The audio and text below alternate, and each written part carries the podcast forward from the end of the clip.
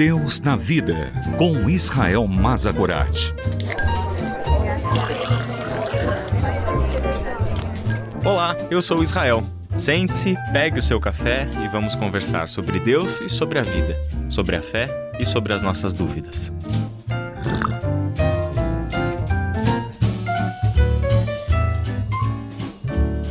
Você já teve a experiência de anunciar o Evangelho insistentemente para uma pessoa ou para algumas pessoas e essas pessoas, com seus corações endurecidos, sempre rejeitarem a mensagem do Evangelho?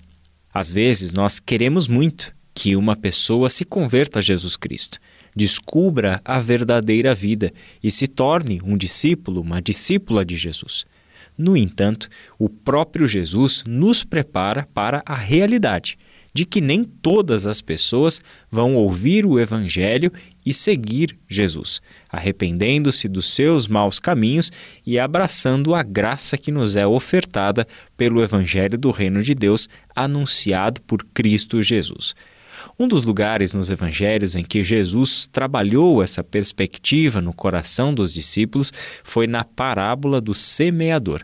Nós encontramos este texto em Marcos, capítulo 4, do versículo 1 até o versículo 20 em que Jesus descreve diversos tipos de pessoas comparando-as ao que acontece com as sementes ao cair em determinados terrenos. Ao fazer isso, Jesus mostra, entre outras coisas, que nem todas as pessoas são como sementes que vão cair numa terra boa e que esta semente há de germinar e dar bons frutos. O semeador é aquele que semeia a palavra do Senhor. Algumas pessoas são comparadas a essas sementes que são jogadas à beira do caminho, onde a palavra vai sendo semeada. Logo, essas pessoas ouvem a palavra. Só que Satanás vem e retira a palavra nelas semeada.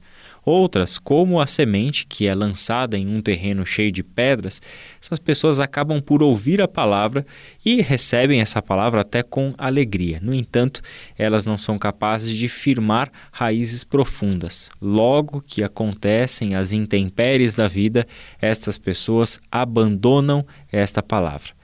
Assim mesmo, outras pessoas vão ser como sementes lançadas entre os espinhos.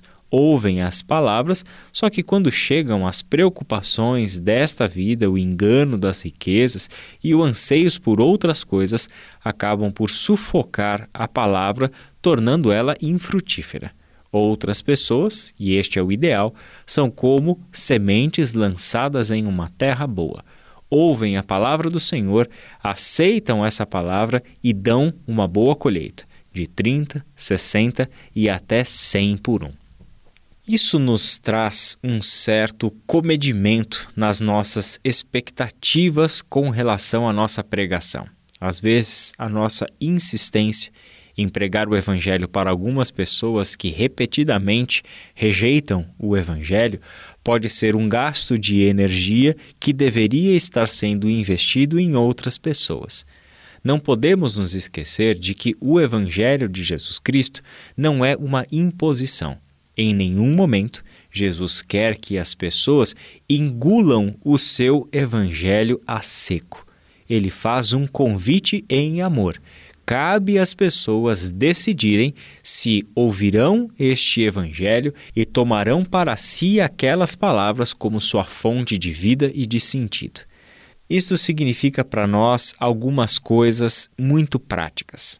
A primeira delas é que, no desejo de que algumas pessoas se convertam a Jesus por meio da nossa mensagem, nós tendemos a insistir com as pessoas, introduzindo na pregação do Evangelho promessas que Jesus nunca fez.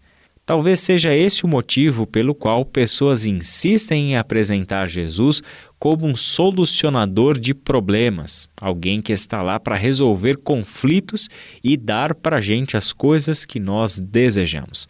Fazem as promessas da prosperidade, das bênçãos, da saúde e se esquecem ou desconsideram mesmo que nunca Jesus fez tais promessas no seu Evangelho. Jesus nunca chamou pessoas para si por meio de propaganda de benefícios. Jesus não nos quer como seus clientes e ele como um prestador de serviço. Jesus nos quer como pessoas conscientes da sua limitação espiritual e carentes da graça de Deus. Neste encontro de juízo e graça é que Jesus manifesta o seu evangelho. Deus nos acolhe em si mediante o arrependimento e a fé. Por isso mesmo que, quando estamos evangelizando pessoas, precisamos ter o discernimento da hora de parar. Escolhemos as nossas palavras, falamos amigavelmente, falamos com palavras temperadas com sal, mas nunca nos esqueçamos nem todas as pessoas irão ouvir o que temos a dizer e aceitar o Evangelho de Jesus Cristo. Quando isso acontecer, o que nos resta fazer? orar. Ore por essas pessoas e entregue-as a Deus, crendo que o Senhor pode fazer aquilo que as nossas palavras não são capazes de fazer e onde elas não podem chegar. Que Deus te abençoe e até a nossa próxima conversa. Deus na Vida, com Israel Mazakorat. Para ouvir novamente, acesse transmundial.org.br.